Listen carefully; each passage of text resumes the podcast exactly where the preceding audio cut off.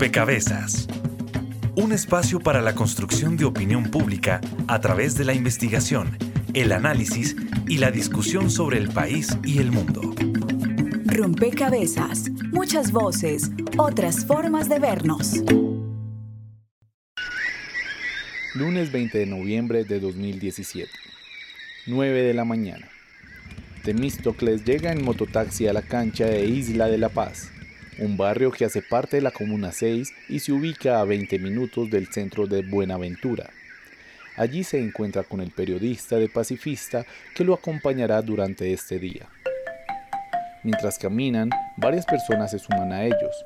Los niños miran con curiosidad, los adultos le manifiestan sus inquietudes sobre varios proyectos del barrio.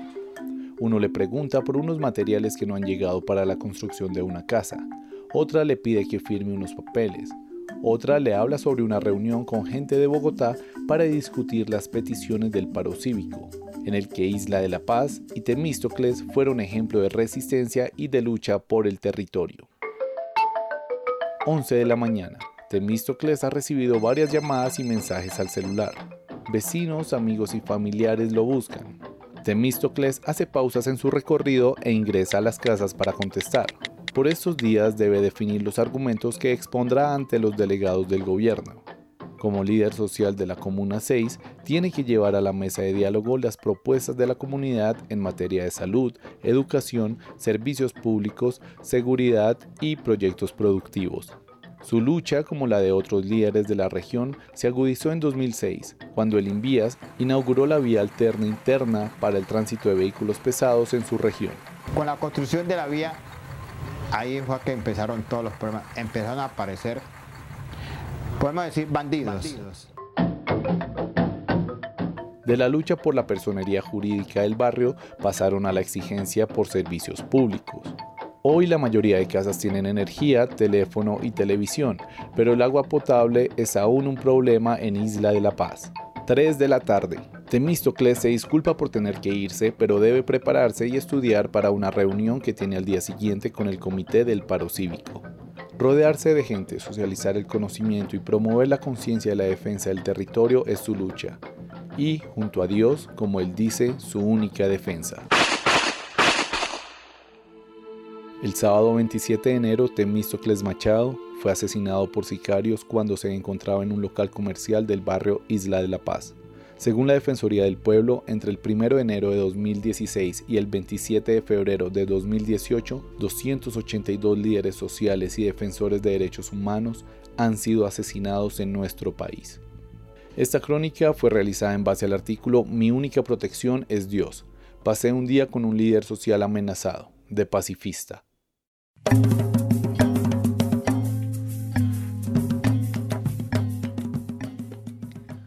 Un saludo a todos los oyentes, a todas las personas que se conectan y sintonizan a esta hora. Rompecabezas, muchas voces, otras formas de vernos.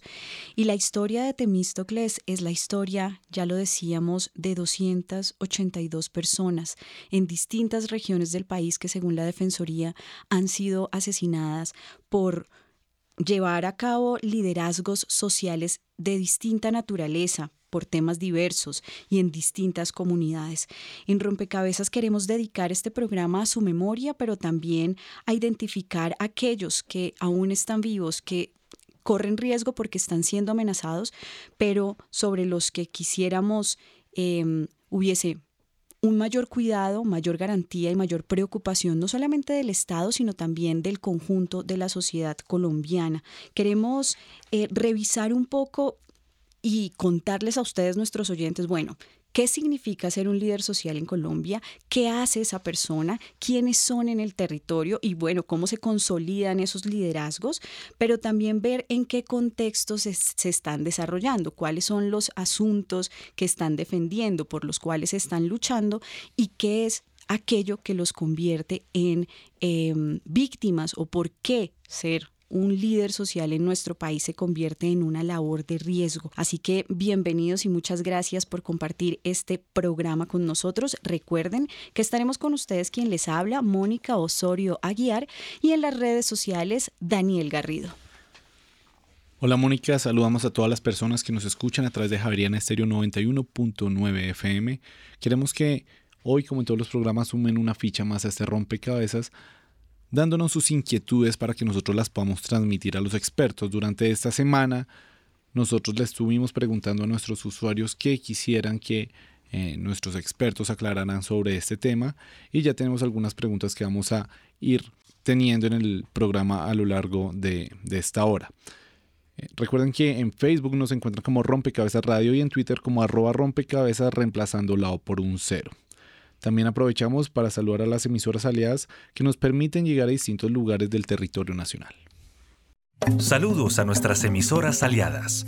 Nos escuchan en Putumayo, Nariño, Valle del Cauca, Caldas, Chocó, Antioquia, Córdoba, Atlántico, Tolima, Los Santanderes y en Bogotá en todo el país a través de la red de Radio Universitaria de Colombia, en Venezuela por el Instituto Radiofónico Fe y Alegría, en América Latina por la Asociación Latinoamericana de Educación Radiofónica ALER y en el mundo entero por javerianaestereo.com y SoundCloud como rompecabezas-programa-radial.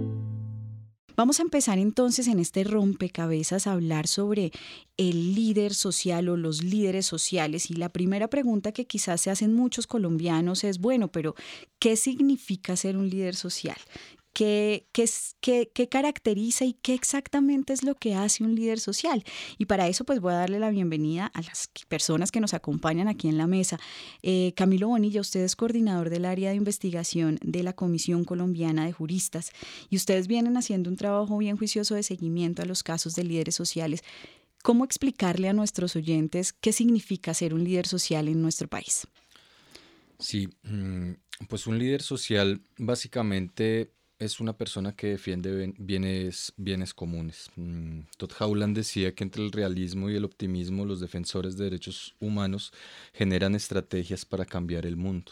Básicamente un líder social es toda aquella persona que defienda de manera individual, de manera colectiva, independientemente si pertenece a una organización o si tiene una remuneración o no, toda aquella persona que defiende eh, dedica su vida o parte de su tiempo a defender los derechos humanos.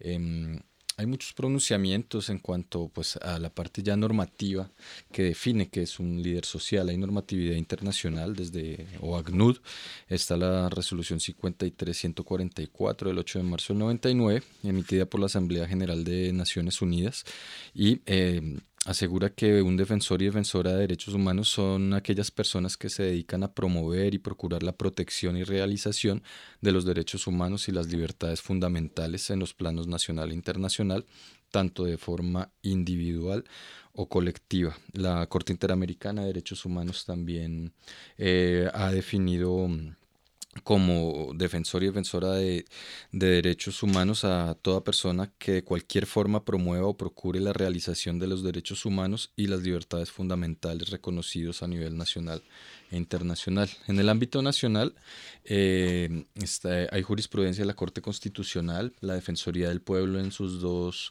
en su alerta temprana de este año y, en un informe de riesgo del año pasado, definió también, basado en la normatividad internacional, que es ser un defensor de derechos humanos y eh, la Procuraduría General de la Nación también se basa en esta normatividad internacional para definir lo que es un defensor de derechos humanos y pues eh, los líderes sociales dependiendo del trabajo que estén llevando a cabo, pueden ser considerados defensores de derechos humanos. Hacia allá iba mi pregunta, Camilo, y es que eh, quizás existe para muchos una idea de, bueno, ¿es, ¿es igual un líder social a un defensor de derechos humanos? ¿Hay algún, alguna característica de que diferencie estas dos? Porque creo que también ese es un debate abierto en las eh, organizaciones sociales em, en términos de, bueno, cómo, cómo hacemos seguimiento a los casos y cómo organizamos o cómo categorizamos los casos.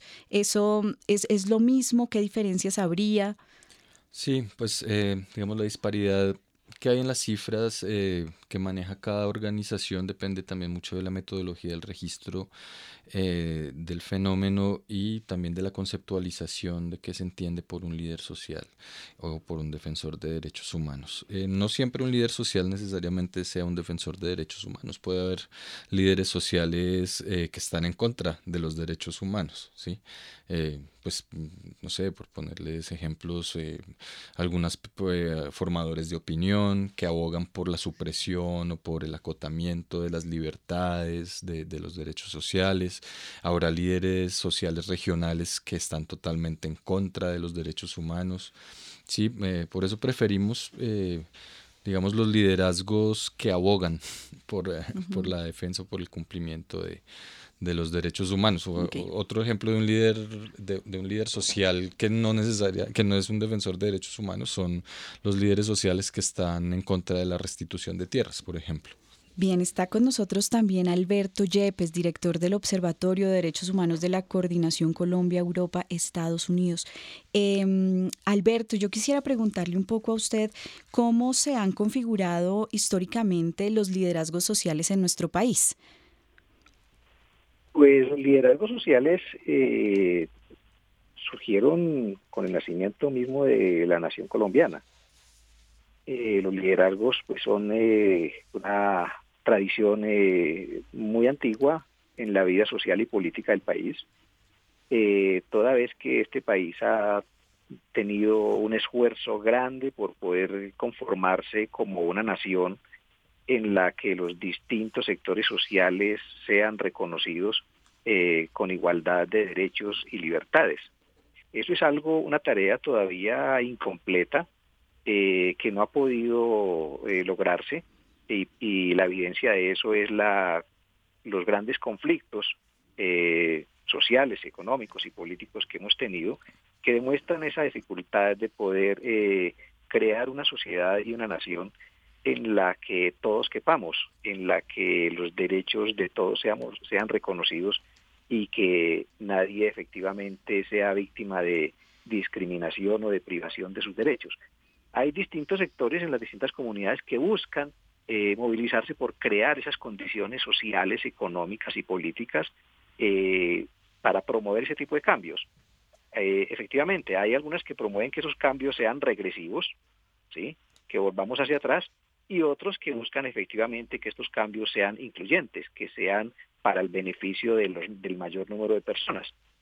ciertamente hay liderazgos sociales que son favorables a la paz y hay liderazgos sociales que son adversarios a la paz el hecho mismo de que el, plebiscito por la paz hubiera ganado la opción del no, muestra que efectivamente también hay liderazgos sociales que son aferrados a formas eh, de ejercicio autoritario, arbitrario, de la que ven con buenos ojos la continuidad de la guerra, pero creo que no son esos los líderes sociales que están siendo víctimas de persecución y asesinatos sino justamente aquellos que buscan cambiar las condiciones sociales, económicas y políticas a favor de las mayorías sociales, en defensa de los sectores excluidos, de los sectores marginados, y eso obviamente se da en una situación en que Colombia eh, es uno de los países más desiguales en el mundo, más eh, inequitativos, como lo ha demostrado entidades como el propio Banco Mundial, y por eso la pugna entre quienes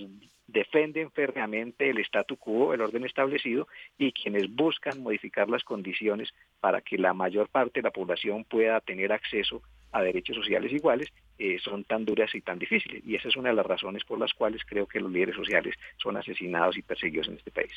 Bien, usted ha señalado aquellos que están quizás a favor de los cambios estructurales y que tienen propuestas más progresivas son aquellos que están siendo asesinados y sobre ellos es que vamos a hablar en este rompecabezas.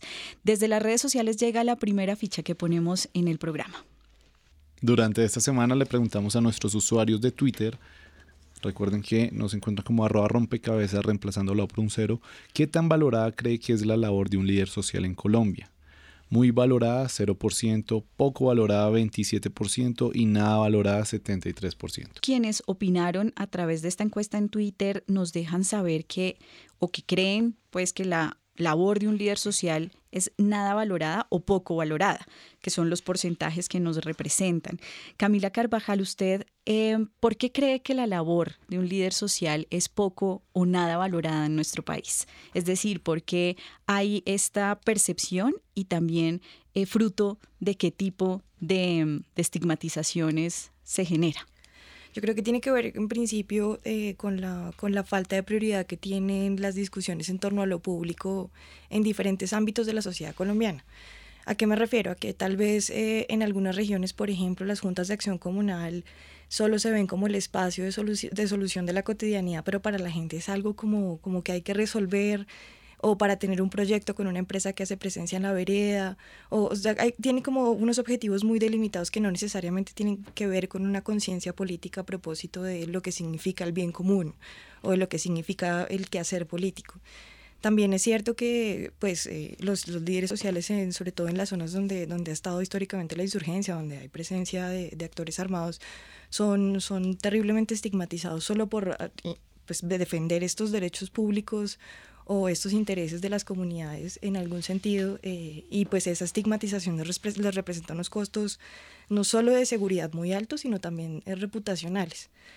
Y por último, pues también es muy poco valorado y, en, en, el sentido que, que, pues las personas no entienden cómo sus derechos eh, pueden ser defendidos por un líder, por ejemplo, si no trae un proyecto. Entonces dicen, no, pero es que usted está allá, eh, le dan viáticos y viaja a Bogotá y viaja no sé dónde, pero usted aquí no trae nada, no sé qué. Y no se dan cuenta, por ejemplo, que muchos líderes han abandonado su historia personal, su vida familiar, eh, muchos se han divorciado, eh, tienen pues bastantes problemas como en su vida cotidiana también porque asumen una, una postura política de defensa de la vida. No solamente son líderes sociales como políticamente o electorales o lo que sea, sino también hay líderes ambientales, líderes indígenas. En esta diversidad justamente eh, el valor de, de, lo público y de, de, los, pues sí, como de la vida comunitaria es, es lo, que, lo que está en cuestión por la misma gente. Camila, usted es investigadora del CINE, Programa por la Paz, del equipo Conflicto Estado Desarrollo. Ustedes en esa línea de trabajo mm, van a, vienen adelantando investigaciones eh, muy enfocadas en las lógicas y dinámicas territoriales. Y creo que es también fundamental entender los liderazgos en, en nuestro país con ciertas características diferenciales de, del territorio. Digamos, a rompecabezas lo escuchan en otras regiones del país. ¿Qué decir también de esas características que imparte cada territorio a esa misma labor, digamos, de liderazgo? Pues justamente surge en función de las, de las mismas necesidades de la población que son diferentes en función de los territorios. Entonces, por ejemplo, uno puede ver liderazgos en el Cauca indígenas que han estado pues gestados desde hace centenas de años eh, decenas tal vez, eh, que están, por ejemplo, los, los indígenas NASA, que tienen un trabajo político muy importante derivado pues como de su apropiación del territorio y las luchas que tienen por la liberación de la madre tierra. Pero también hay otro tipo de líderes que defienden el territorio en contra de la minería eh, de oro que se está desarrollando. Entonces es en función también de las necesidades mismas que se van, que se van articulando estos intereses comunes y que van surgiendo estas voces que, en últimas son las que están acallando en este momento, en función de, intereses muy diversos. Retomo el, el, pues el punto que mencionaba más temprano el señor Alberto eh, sobre las condiciones sociales y económicas que subyacen a todas estas dinámicas. Entonces, eh, la concentración territorial de las amenazas y de, las, de los homicidios a los líderes, porque no solamente los están asesinando, sino que también están siendo víctimas de otras modalidades de violencia.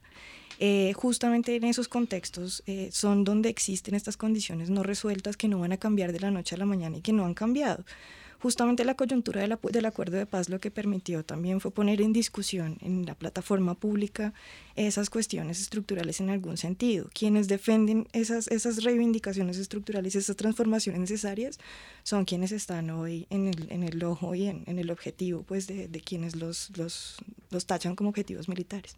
Bien, estamos empezando este rompecabezas, ya nos damos cuenta que no es un tema sencillo, pero eh, vamos a intentar seguir aclarando cada una de las cosas. Ustedes han señalado varios asuntos sobre los que quisiéramos volver. El primero lo señaló usted, Camilo, y es el tema de las cifras. Vamos a escuchar esta nota pregrabada que hizo el equipo de mm, rompecabezas y volvemos entonces un poco a tratar de identificar qué es lo que pasa detrás de las cifras. Una de las grandes esperanzas tras la firma del acuerdo de paz con las FARC era la disminución de acciones violentas en el país. En efecto sucedió. Sin embargo, algunos sectores de la sociedad han sido víctimas del aumento de amenazas y asesinatos en su contra. Los líderes sociales. De acuerdo con la Defensoría del Pueblo, desde el año 2016 han sido asesinados 282 líderes sociales y defensores de derechos humanos. Iniciando este 2018, el defensor del pueblo Carlos Alfonso Negret señaló, no puede haber más líderes sociales y defensores de derechos humanos asesinados en Colombia y por eso reiteramos la obligación que tiene el gobierno nacional de reforzar su seguridad y de garantizar la labor social que ellos realizan en todo el país. Cauca, Antioquia, Norte de Santander, Nariño, Valle del Cauca y Chocó son los departamentos con más casos registrados hasta la fecha. Se identifican como principales razones las siguientes. La expansión del ELN, que ha derivado en enfrentamientos con la fuerza pública, la conformación de disidencias de las FARC y la consolidación de área de dominio de los grupos armados post-desmovilización, como lo que ha ocurrido en Córdoba, Sucre, Magdalena, Chocó, Antioquia, Risaralda, Caldas, Nariño, Cauca, Valle del Cauca y Putumayo.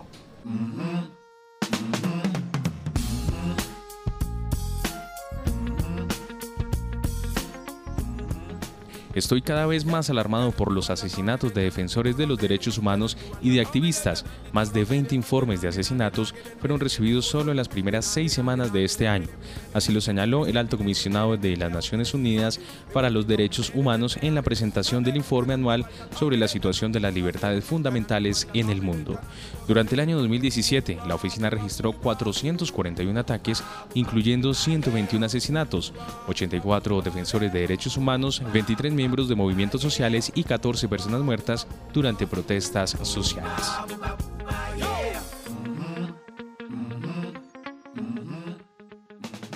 Por otra parte, de acuerdo con Indepaz, desde la implementación del acuerdo de paz, 217 líderes sociales han sido asesinados. Cauca, Nariño, Antioquia, Valle del Cauca y Chocó son las zonas del país que más homicidios a líderes han registrado desde diciembre del 2016. Sin duda, las cifras son alarmantes, pero ¿por qué razón hay tanta diferencia en las cifras respecto a un mismo hecho? Informa para Rompecabezas Juan Sebastián Ortiz. Bueno, pues escuchábamos precisamente lo que se mencionaba acá de la disparidad de cifras y en ese mismo sentido Catacer nos escribe, ¿cuál es la fuente de información más confiable para acceder a una lista de los líderes asesinados? Alberto Yepes, no sé si quisiera responder esa pregunta. Pues yo creo que todas son confiables, yo creo que todas hacen un trabajo juicioso, pero desde distintas ópticas. Hay algunos que se centran en una definición clásica de lo que es el defensor de derechos humanos que tiene las Naciones Unidas y de pronto entonces en esa condición las cifras eh, pueden ser menores. Hay otros que tienen una concepción más amplia e incluyen, eh, digamos, todo tipo de liderazgos sociales. Algunos otros incluyen, por ejemplo, una condición que a veces es eh, difícil de definir.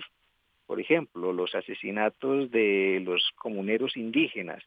Todos sabemos que la defensa de derechos humanos en comunidades étnicas no es igual a lo que sucede en el mundo urbano allí la defensa se realiza de manera colectiva.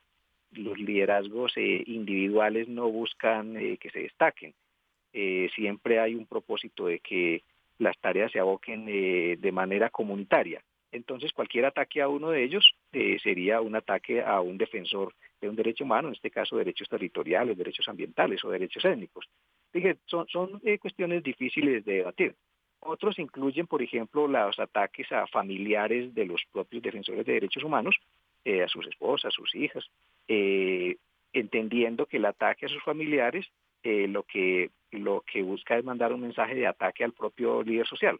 Entonces creo que lo que hay es distintas metodologías, distintas formas de abordar estas agresiones, pero creo que todas son absolutamente confiables y todas hacen una labor absolutamente encomiable y lo que debe hacer las entidades del Estado es tratar de abocar estos ataques, eh, abocando todas las listas, todos los, documentas, los casos que son documentados por las distintas organizaciones, tanto no gubernamentales como gubernamentales. En ese sentido, bueno, hemos, hemos dado respuesta a la pregunta de Cata Ser, que llega a través de Facebook, pero más allá de las cifras está em, la responsabilidad de llevar ese, ese conteo. La sociedad civil, digamos, ha venido, organizaciones diversas de sociedad civil vienen haciendo este ejercicio de sistematizar los casos de asesinatos. Pero ¿qué pasa con ese ejercicio? Em, ¿Hay alguna entidad del Estado que tenga esa responsabilidad, Camilo? Claro, no, de, hecho muchas entidades del Estado deberían hacerlo, comenzando por la misma Fiscalía, que es la encargada de, eh, pues, de judicializar a los victimarios, pero no únicamente al que jala el gatillo, sino también a, a los autores intelectuales, ¿no? Pero también está el Ministerio del Interior, que es el encargado, la, la, la la Oficina de Derechos Humanos del Ministerio del Interior pues es la encargada también de proteger el ejercicio, de garantizar el ejercicio de, la defensa de, los derechos humanos. La Defensoría del Pueblo, que es la que ha hecho las alertas tempranas, los informes de riesgo eh, sobre, sobre este punto, también es eh, eh, la encargada de hacer seguimiento de qué tanto las instituciones estatales cumplen con las recomendaciones que, que, que esta oficina de la Defensoría hace, pues, el sistema de alertas tempranas le hace a las entidades para precisamente lograr que se garanticen los derechos humanos. También está la Policía Nacional, el cuerpo élite de la Policía Nacional, que es el encargado de desestructurar, de llevar ante la justicia a todos los grupos y personas que estén atentando contra el ejercicio de los derechos humanos, contra la implementación de los acuerdos de paz, pero también está la cabeza del presidente, del vicepresidente. Sí, y que ese es el deber ser, digamos, todo este listado de instituciones son las que deberían llevar este conteo, deberían llevar a cabo un ejercicio de investigación para prevenir más que para atender emergencias de, de este sentido. Pero ¿está ocurriendo, Camilo? Y la Procuraduría también. Em, hay, hay instituciones que son más juiciosas con esto que otras. La Defensoría del Pueblo, digamos, ha hecho un trabajo interesante, pues eh, de pronto mm, en el, en el registro, en el análisis del fenómeno frente al Estado, pues ha, ha, hecho un trabajo muy interesante. La Procuraduría sacó hace poco un informe que creo que está en revisión sobre la sistematicidad de, estos crímenes. Mm, el cuerpo de élite de la policía pues ha sacado también algunos informes, pero mm, yo creo que para mí los más juiciosos en el Estado y los que han cumplido mejor o han cumplido de cierta manera con su deber ser ha sido la Defensoría del Pueblo, después tal vez un poco la, la Procuraduría, pero bueno, el cuerpo de élite de la Policía Nacional sí que ha dado golpes también a las, a las estructuras de, de, de, las autodefensas gaitanistas. Sin embargo, el Ministerio del Interior, pues sinceramente ha hecho muy mal trabajo. Eh, los proyectos de protocolos de protección colectiva el que sacaron ahora muy bien fundamentado, la primera mitad pareciera hecho como por un defensor de derechos humanos, pero la implementación es absolutamente desastrosa, es decir, para mí fue una pérdida de tiempo. Mm, desafortunadamente muchas instituciones están en un discurso negacionista, mm, abiertamente politizado, en el cual lo que buscan es mostrar una falsa imagen de que todo está bien o de que si no está bien se está haciendo algo para mejorar, pero la realidad es diferente. Dentro del mismo Estado hay sectores muy poderosos que están abogando por la privatización de la provisión de seguridad, por ejemplo, que es uno de los factores que generan eh, posibilidades, abre una brecha de, de oportunidad para la conformación de grupos paramilitares Incluso hay algunos que han abogado por la privatización del manejo de las cárceles. Bueno, adentro del Estado, el Estado no es un bloque. Adentro del Estado hay unas instituciones que han sido más juiciosas que otras. Hay otras que su trabajo en realidad ha sido desastroso. Bien, en este, en este panorama y en esta conversación han salido también algunas ideas sobre las que quiero volver. Una de ellas fue eh, algo que dijo Camila Carvajal en su intervención al principio de este programa, y es que em, muchas veces los líderes sociales em, sacrifican de alguna forma sus vidas personales, sus vidas familiares por ejercer esta labor. Vamos a escuchar el caso de una lideresa y sobre ese caso volveremos para justamente hablar sobre esas implicaciones a los proyectos de vida de los líderes sociales. que si he escrito yo tanto, tanto, es porque mis dedos no se cansan de dictar. Muchos de los compañeros me decían, Lesa, no te metas con restitución porque estos son temas graves, son temas bastante complicados y bueno, por, por tu seguridad y eso, pero de ver que pasaban los años y nadie hacía nada por ese pueblo y pues un pueblo donde yo nací, yo crecí, pues es difícil uno como que olvidarse, no, pues lo acabaron y ya dejémoslo así. Ella es Lesa Daza, líder social y reclamante de tierras, representante de la comunidad de Salaminita en el municipio de Pibijá y Magdalena. Como ella, cientos de colombianos se encuentran en riesgo al abogar por los derechos de sus comunidades en ocasiones mi madre me dice, salte de eso, yo, ay mami, el día de morir es uno solo, entonces ella se molesta y todo, pero igual eh, es una lucha que tenemos. La reivindicación de los derechos humanos, la restitución de tierras y la sustitución de cultivos ilícitos son algunas de las luchas de los líderes sociales. Según el documento Seguridad para Líderes Sociales y Defensores de Derechos Humanos en Colombia del CINEP Programa por la Paz, los líderes se han visto victimizados a través de amenazas, atentados, homicidios, desplazamientos, criminalización y negligencia estatal. Nuestro proceso ha sido bastante difícil. Nosotros cuando iniciamos proceso fuimos demandados por fraude procesal por nuestro opositor. Y eso pues por ser de pronto ganaderos de la región con bastante poder político y económico. Y pues a nosotros se nos ha incrementado mucho mucho la, la, inseguridad las amenazas. Mira que hace tres cuatro días una compañera también en el municipio de Fundación le lanzan un artefacto explosivo en su casa entonces todas esas cosas son como que para callarnos y, bueno, que dejemos las cosas así, pero nuestro, nuestra misión es la tierra, conseguir ese objetivo, porque toda una vida en la tierra, yo creo que ya es hora de, de, que sigamos en ese proceso de que las instituciones también se pellizquen un poco, se pongan la mano en el corazón y nos apoyen.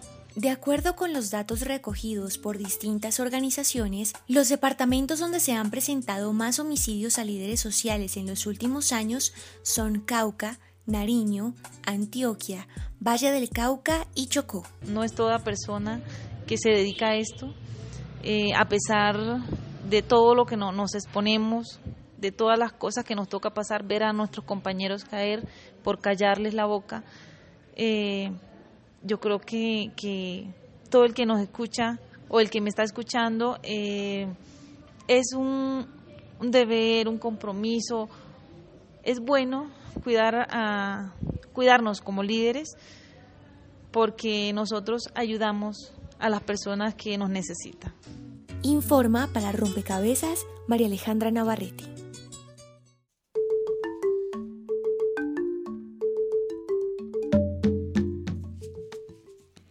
Bien, este era el caso de Lesa Daza en Salaminita, en Pibijay, Magdalena. Em, vale la pena preguntarnos es por qué significa esta labor un riesgo, Camila. ¿Qué hace que defender la tierra, en este caso, se convierta en un riesgo para, para Lesa y así para otros líderes que están en la misma lucha como ella? Pues es muy triste porque esta es la historia de un montón de reiteraciones hemos venido por las organizaciones civiles, derechos humanos, los, los centros de investigación, la academia, en fin, eh, diciendo que el conflicto armado tiene unas causas estructurales, por ejemplo, la desigualdad en la tenencia de la tierra o la alta concentración en la, tenencia de la tierra, eh, la desigualdad en general, ya los movimientos sociales y, y, la investigación ha dado luz sobre cómo estas tierras son la disputa y continúan siendo la disputa incluso después de que salió el escenario de oportunidad de la restitución de tierras como, como un mecanismo para, para dirimir estos conflictos por la tierra. Sin embargo, existen opositores, que en últimas no son los que jalan el gatillo, pero son los que pagan el sicario para que, para que estas reivindicaciones no lleguen a buen término. Ese es solamente el caso de la defensa de, la defensa de los derechos territoriales que contempla la restitución, que es restablecer la, la, la, la, propiedad o la tenencia o la, sí, la presencia de ciertas comunidades en el territorio, pero también así con otros casos. También hay líderes LGBTI, por ejemplo, que están siendo vulnerados. Entonces uno dice, bueno, pero ¿por qué esta disparidad de perfiles? Eh, la concentración de los casos sí está, eh, si es la concentración territorial de los casos sí está relativamente bien definida. Eso quiere decir que sí hay unos contextos particulares donde eso está pasando. Entonces eso nos invita a hacer algunos matices también para comprender mejor quizá eh, lo que está sucediendo. Primero es esta concentración territorial, tal vez son fenómenos que se, que se inscriben en condiciones específicas de territorios específicos que también se inscriben en un momento particular. Entonces hay que ver la concentración territorial y también la coyuntura política, justamente porque coincide, o sea, este, yo no sé si, si me pueda corregir, por ejemplo, Camilo, que ha hecho un seguimiento más sistemático de la situación, pero este, este nuevo pico empezó en 2015 y justo coincidió con el proceso de, de, de, de, concentración de las FARC y en estas zonas a donde llegaron los otros grupos armados organizados a disputarse el territorio fue también donde empezaron a verse vulnerados otros líderes como los líderes de las juntas de acción comunal. Yo quiero aprovechar también para volver sobre una, sobre una cuestión que anunció Camilo más, más atrás y es esta falsa imagen que se vende sobre todo está bien y mejorando y esto también le baja el tono a, las nuevas manifestaciones de la violencia política en el país, precisamente porque lo asocian, este tipo de lecturas asocian esta situación con el desarrollo del crimen organizado o exclusivamente con el narcotráfico. Es cierto que muchos líderes que están defendiendo la sustitución de cultivos en este momento son altamente vulnerables. Es cierto que si usted defiende los acuerdos de La Habana o la ley de restitución de tierras o estas ventanas institucionales de oportunidad para reivindicar eh, derechos territoriales o derechos de las víctimas, si usted defiende eso también tiene unas altas probabilidades de morir o de ser amenazado o amedrentado. amedrentado. Pero eso no quiere decir que sea una cuestión que se explica por la criminalización del conflicto. Eso tiene que ver con herencias de violencia política que en el debate público pues está bajando el tono al, al componente político que tiene la situación. Bien, eh, esta complejidad, digamos, que usted señala en términos de, bueno, cómo entender también en la historia política y en la historia de la violencia política esto que está pasando hoy, nos pone en, en como en un momento del análisis que nos permitiría hablar sobre es o no el, el acuerdo de paz un escenario de oportunidad o riesgo, Camilo. ¿Usted mm. cómo lo ve? Lo que pasa es que estos asesinatos se producen cuando amenazan el poder, bien sea nacional, bien sea local, sean los poderes políticos o sean los poderes económicos hegemónicos. todos los acuerdos de paz, eh, los fallidos y, y los que se han firmado, abren una ventana de oportunidad para lograr transformaciones sociales. ¿A quiénes amenaza la paz? Pues a los que viven de la guerra en Colombia, pues Colombia es el, e, e, el reino del, terror y la mentira, entonces eh, decir la verdad y se, hacerlo con valentía, pues ya lo convierte, convierte a las personas en, un objetivo, en un objetivo militar. Entonces, haciendo el parangón con el acuerdo de paz eh, con, Virgilio Barco cuando cuando se conforma la Unión Patriótica con miembros de grupos y movimientos sociales y también de, miembros de, la guerrilla de las FARC, pues lo que se nota es que hay un pico de asesinatos de, civiles impresionantes. De la Unión Patriótica dicen que, asesinaron eh, entre 4.000 y 5.000 personas en este acuerdo de paz, desde, desde que, como lo dice Camila, empieza eh, el cese al fuego, empieza la concentración de, de, combatientes en determinadas regiones, lo que se ve es otra vez un incremento y un pico en el homicidio de, de personas que, que de una u otra forma, como lo decíamos al principio, pretenden cambiar eh, el mundo, pretenden eh, construir un mundo mejor. Y pues claro, hay personas que viven de la explotación de otras, que viven, como lo dice muy bien Camila, de concentrar tierras, la mayoría de veces improductivas, que están también... Eh, que están también eh, imbrincados en la política, en los grupos económicos, o sea, digamos, frente a lo que dice Camila, el, que no exista un catastro de tierra rural, pues eh, es claramente falta de voluntad política, ¿sí? Y pues obviamente hay una vemos como, como en el Congreso, después de todo el escándalo de la parapolítica que la gente de pronto ya se le olvidó, ahí están todavía los herederos, los familiares, los herederos políticos de esta gente que estuvo, que está presa por ser cómplices del terror eh, paramilitar.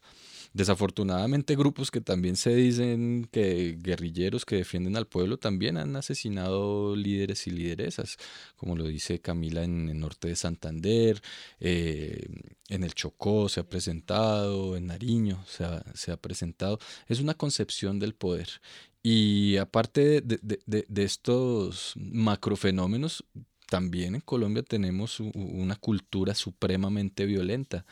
Sí, desde, desde el que soluciona cualquier problema a golpes, a gritos, eh, la falta de, de, la, la, la, autoridad, digamos, estatal tiene una falta de legitimidad tan grande que la gente no acude al Estado para resolver sus conflictos, sino que lo hace de manera directa y pues además que tenemos un lenguaje bien limitado, un analfabetismo funcional del 70% en el país, entonces la gente no tiene las herramientas y pues el argumento más contundente pues es un golpe, un balazo, una puñalada, es, eh, eh, eh, es una multitud de, de, de factores que llevan a esto, pero principalmente, claro, son la amenaza que representan estas personas por su labor a los poderes eh, hegemónicos tanto a nivel nacional como a nivel local, territorial.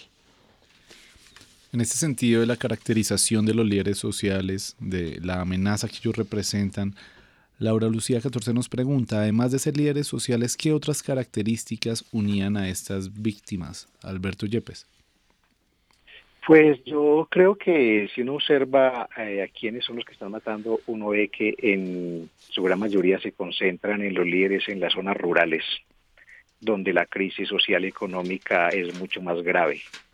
Tenemos el país con la más injusta distribución de la tierra en el continente y esta injusta distribución de la tierra se ha logrado merced al ejercicio de la violencia eh, en contra de los campesinos, indígenas, eh, comunidades negras, eh, buscando un acaparamiento de la tierra que nos ha configurado como uno de los países más desiguales. Y justamente la lucha por cambiar esas condiciones, por lograr al menos la restitución de las tierras despojadas, es lo que lleva a estos asesinatos. Desafortunadamente, como dice Camilo, no hay voluntad en el Estado para llevar a cabo al menos la restitución de tierras. Fíjese, en seis años, en seis años de implementación de la víctima de restitución de tierras solamente se ha restituido el 5% de las reclamaciones. El 5% es una cifra prácticamente insignificante, pero además de eso, quienes acapararon la tierra no quieren ser, no quieren rendirles cuentas a la sociedad. El paramilitarismo que actuó como un factor eficiente de despojo eh, eh, y de traslado de tierras ha hecho que quienes hoy detentan la propiedad de la tierra no quieran rendir cuentas. Por eso ha sido imposible cumplir unos acuerdos básicos del acuerdo de paz, que era hacer un catastro rural. Es decir, que por lo menos supieran quiénes son los dueños de la tierra, quiénes se han apropiado de la tierra. Pero no ha habido poder divino ni humano en el Congreso para que esto se cumpla, para que por lo menos el país sepa quiénes son, en manos de quién está en la tierra hoy. Fíjese que el, el, secretario general de Naciones Unidas en su informe que presentó esta semana sobre la misión de verificación decía claramente que hay una preponderancia de motivos económicos en la violencia en las zonas rurales y que eso debería ayudar a las instituciones estatales a perfeccionar las estrategias estatales, las estrategias de lucha contra las organizaciones criminales. Es decir, desmontar el paramilitarismo implica saber quiénes se han apropiado de la tierra, quiénes se han adueñado de la tierra. Y eso implica acciones estatales como hacer un catastro rural para saber, en primer lugar, quiénes se han apropiado de tierras ilegítimas, tanto por despojo como por las tierras baldías del Estado. Entonces, eh, toda esta lucha por buscar eh, eh, igualdad de acceso a la tierra, la restitución de los territorios despojados, el respeto a los territorios de las comunidades indígenas y afros, es lo que está causando porque tenemos un orden criminal en la tenencia de la tierra que genera todas estas situaciones de violencia contra los líderes sociales. Bien, en Rompecabezas hemos tratado de caracterizar no solamente qué es y qué hace un líder social, sino algunas de las causas que generan pues que su labor se convierta en un riesgo. Y a esto le vamos a sumar la voz ciudadana. El equipo de Rompecabezas salió a las calles de Bogotá y le preguntó a la ciudadanía. ¿Por qué cree que están matando a los líderes sociales en Colombia? Mm, porque representan un peligro para los planes de algunos políticos o algunos partidos políticos del país y pues van en contra de ideales y planes que tienen con el país para mantener a un pueblo en silencio. Mientras las personas estén en silencio y no hablen acerca de sus derechos, un gobierno puede manipular a su antojo muchas circunstancias. Pienso que está matando a los líderes sociales porque ellos promueven cambios y hay un montón de gente que es bastante intolerante con eso. Entonces, cualquier cosa que les vaya a cambiar como su mundo, tratan como de deshacerse de esa gente por lo que pienso que también están buscando la paz o, están peleando por los derechos de los de seres humanos. Yo creo que los líderes sociales representan una opción de cambio, uno, y una opción de darle voz pues, a minorías que, que en un punto no es favorable. Es, mucho más sencillo que esas minorías no tengan voz y, y termina siendo eso, como un obstáculo para seguir haciendo las cosas como van. No, yo creo que es porque mm, pues no hay como esa tolerancia a las opiniones distintas de los demás y porque mm, aquí no hay una cultura de como de protección hacia eso, precisamente hacia las personas que piensen distinto y normalmente estos líderes sociales suelen ser de comunidades marginadas, entonces también como que siento que hacia eso suele haber un rechazo y por eso no se aceptan ni se protegen pues estas opiniones. Pues yo creo que hay un grupo de las extremas o varios grupos en las extremas izquierdas y derechas que no les interesa mucho que la población eh, recupere sus derechos y esa recuperación de los derechos pues siempre hay alguien que pone la cabeza y pone la cara para eso y creo que en esa medida pues se vuelven enemigos, ¿cierto? Enemigos de esos grupos. A mí lo más grave que me parece que los estén asesinando es que la población y todos los colombianos estemos en silencio frente a eso. Informó para Rompecabezas Jenny Castellanos. Javeriana Estéreo, sin fronteras. Veníamos conversando sobre justamente cómo los acuerdos de paz em, eran una oportunidad para de alguna forma transformar algunas condiciones estructurales de nuestro país y cómo justamente em, esa búsqueda, esa transformación y ese cambio estructural ha generado para algunos líderes eh, su, pues, la muerte, la pérdida de su vida. Eh, pero bueno, cómo también de alguna forma explicarle o conversar esto con los oyentes para entender qué significa la muerte, qué significa esa muerte del líder social en un territorio específico, qué significa esa muerte, eh, por ejemplo, para la comunidad y el territorio, Alberto Yepes. Pues básicamente significa la consolidación del terror, del miedo con el que ejercen la dominación eh, sectores que han eh, oprimido, que han despojado, que han ejercido coacciones violentas sobre los territorios. Significa eh, pérdida de las posibilidades de ampliar la democracia, pérdida de posibilidades de asentar y darle un sustento sólido a la paz, y significa la pérdida de la posibilidad de que las organizaciones, las comunidades puedan avanzar hacia la superación de las injusticias y las iniquidades en que nos hemos visto. Creo que el asesinato de líderes sociales no ha sido comprendido en su real, en su real eh, implicación.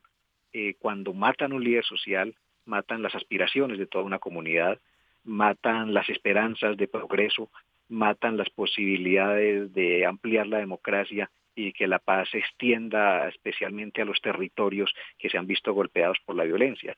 Es decir, cuando matan al líder social pierde la comunidad, pero pierde todo el país, perdemos todos.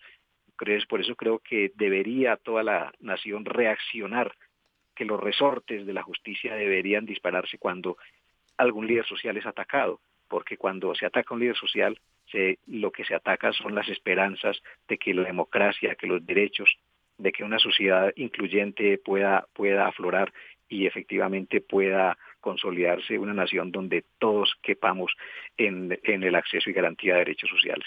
Eh, quisiera que Camila eh, y Camilo Bonilla le sumaran a estas ideas em, qué significa la muerte de un líder social para, para lo local, digamos, para su entorno más cercano, pero también para aquella sociedad que está más alejada de, ese territorio, quizás para nuestros oyentes aquí en Bogotá, para las, los oyentes de las ciudades, no sé, ¿qué significa?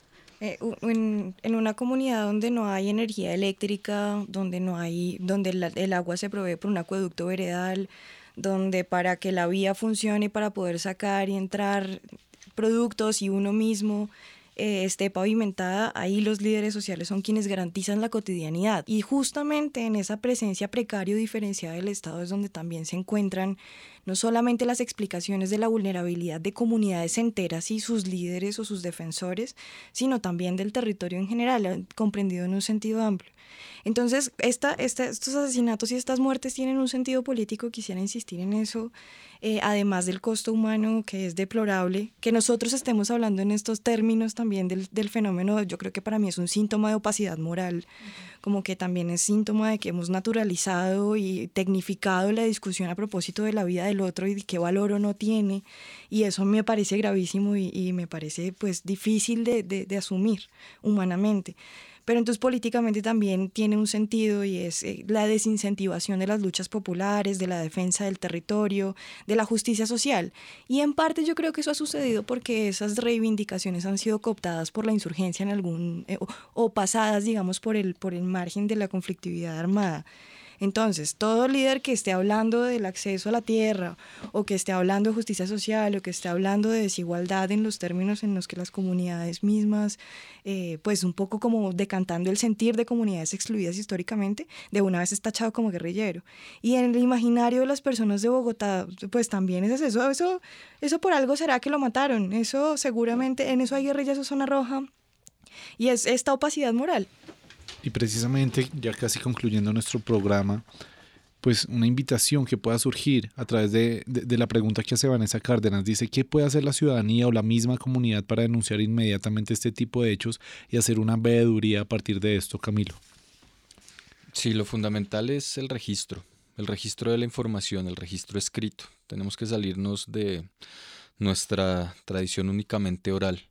Entonces es necesario hacer un registro sistemático, un registro con un método que no es nada difícil, pero pues lo básico es eh, tener el nombre de la persona, la labor que desempeñaba en su comunidad, la fecha, el lugar y el modo en cómo fue victimizado.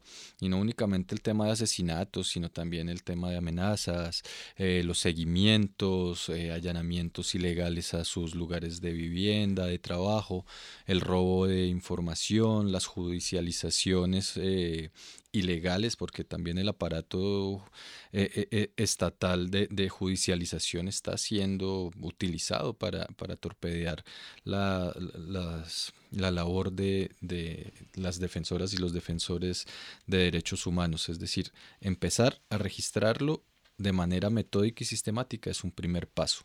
Un segundo paso es hacer las denuncias con las entidades con las que se tenga la confianza. La gente Obviamente, por, por, obvias razones, la historia del paramilitarismo y las múltiples sentencias de justicia y paz han demostrado cómo el Estado fue y en muchos lugares sigue siendo una mm, estructura al, al servicio de los victimarios. Como lo decía Camila, al servicio de quienes tienen la plata para pagar al que aprieta el gatillo. Entonces, claro, muchas personas no tienen la, la, confianza pues y con razón de hacer la denuncia en su estación de policía más cercana o con el alcalde, en ocasiones con las personerías.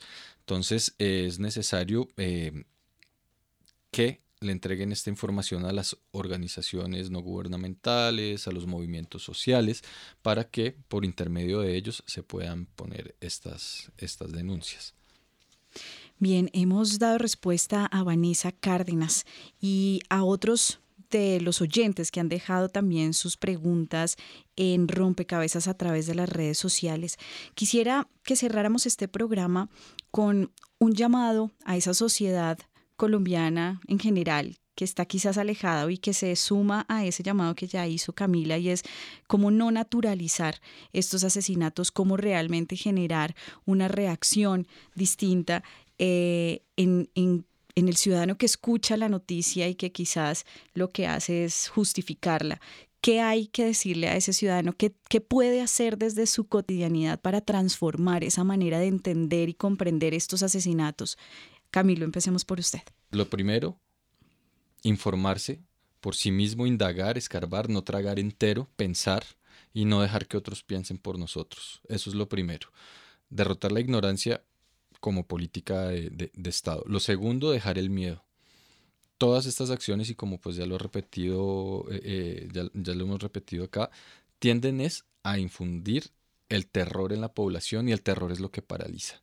Entonces, dejar el miedo de, de denunciar, dejar de, ver la corrupción como algo natural, como algo inherente. Desgraciadamente acá en Colombia esa mentalidad que tenemos de, hacer la trampa, de meternos en la cola, de pagarle al policía para que no nos lleve a la estación cuando nos coge haciendo alguna contravención, de escapar cuando eh, atropellamos a alguien en nuestro carro. Entonces básicamente esas tres cosas, leer, informarse por sí mismo, no tragar entero, eh, triangular las fuentes de información, dejar el miedo, quitarnos esa camisa de fuerza que nos han impuesto eh, años, años de terror y de conflicto. La memoria del miedo es algo que paraliza y dejar la corrupción de lado, no naturalizar la corrupción, no interiorizar la corrupción, eh, Todas las personas en nuestros corazones sabemos cuándo estamos actuando bien y cuándo estamos actuando mal. No necesitamos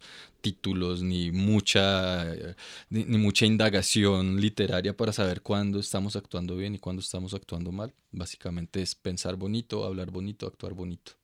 Camila. Yo creo que aquí tenemos, pues somos una sociedad también muy clasista, no estamos en un momento autocrítico, ¿no? somos muy clasistas y yo creo que no solamente tiene que ver con la indiferencia de los líderes rurales o de las lideresas rurales, defensores, defensoras de la ruralidad, sino también de las, de las periferias de la ciudad, o en fin, aquí lo que se trata es de entender que hay intereses de gente muy poderosa que está siendo cuestionado por gente que tiene intereses que trascienden su beneficio personal estos, estas personas que están siendo vulneradas están defendiendo cosas que en, últimas a todos nos convienen. Si entendemos que, si trascendemos esta falsa ilusión de la individualidad, que es lo que nos ha tenido como en esta, en esta opacidad moral, eh, y hacemos un ejercicio empático, empático diciendo como esta gente tiene derecho a esto así como yo, y lo están matando por exigir vivir con los mínimos vitales o de la manera digna en la que tal vez yo puedo vivir, este ejercicio de empatía sería un primer paso en, en, acabar con esta indiferencia. Por eso es importante que sigamos haciendo estos programas, que las organizaciones, yo, yo me uno al llamado a Camilo, seguir denunciando, luchando contra el miedo y pues tratando de, visibilizar el asunto. Vamos a dar la palabra a Alberto Yepes en este mismo sentido, en estos segundos que nos quedan en rompecabezas. Yo creo que fundamentalmente la tarea compete a las masas, a los sectores que están en el mundo urbano, porque este país tiene una distancia enorme, una brecha gigantesca entre el mundo urbano y el mundo rural y una incomprensión mutua. Siempre pensamos que la guerra o la violencia era un asunto que sucedía allá en las selvas, donde estaban eh, personas eh, extrañas o que algo debían.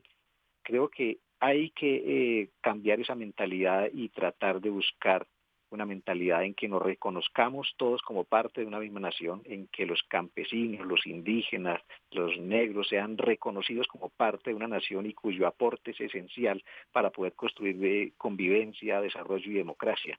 Y eso implica implementar los acuerdos que se hicieron en, en el acuerdo de paz. Implica que haya una reforma rural integral para que los campesinos puedan tener acceso a la tierra, para que los indígenas puedan tener acceso al territorio, para que los negros puedan tener acceso al territorio. Implica efectivamente que quienes han cometido crímenes en el marco del conflicto rindan cuentas por sus acciones y no como aprobaron en el Congreso últimamente que los terceros eh, que los eh, que patrocinaron eh, grupos criminales en el marco del conflicto solamente rendirán cuentas de manera voluntaria. Mientras eso no se transforme mientras no haya una voluntad de cumplir los compromisos en el acuerdo de paz, va a ser muy difícil que estos ataques que están eh, sucediendo contra los líderes sociales, que tienen que ver con la lucha por lograr una sociedad más justa, menos equitativa, una distribución de la tierra que permita que pueda haber opciones de supervivencia y opciones económicas para las zonas rurales, que no estén condenados al cultivo de coca y a la represión que conlleva el cultivo de coca, será muy difícil entonces superar esta violencia. Pero también entendamos que la violencia en las zonas rurales termina afectándonos a todos. Si malogramos la oportunidad de paz, estas bandas criminales, estas disidencias, estos fenómenos de los alios guacho y todas estas acciones criminales, no solamente volverán a reproducirse en el campo, sino que harán invivible para toda la vida de los colombianos en todas las ciudades. Entonces creo que nuestro compromiso es simplemente con la paz y con buscar transformaciones sociales de justicia, especialmente para las zonas rurales que son las más marginadas y las más olvidadas.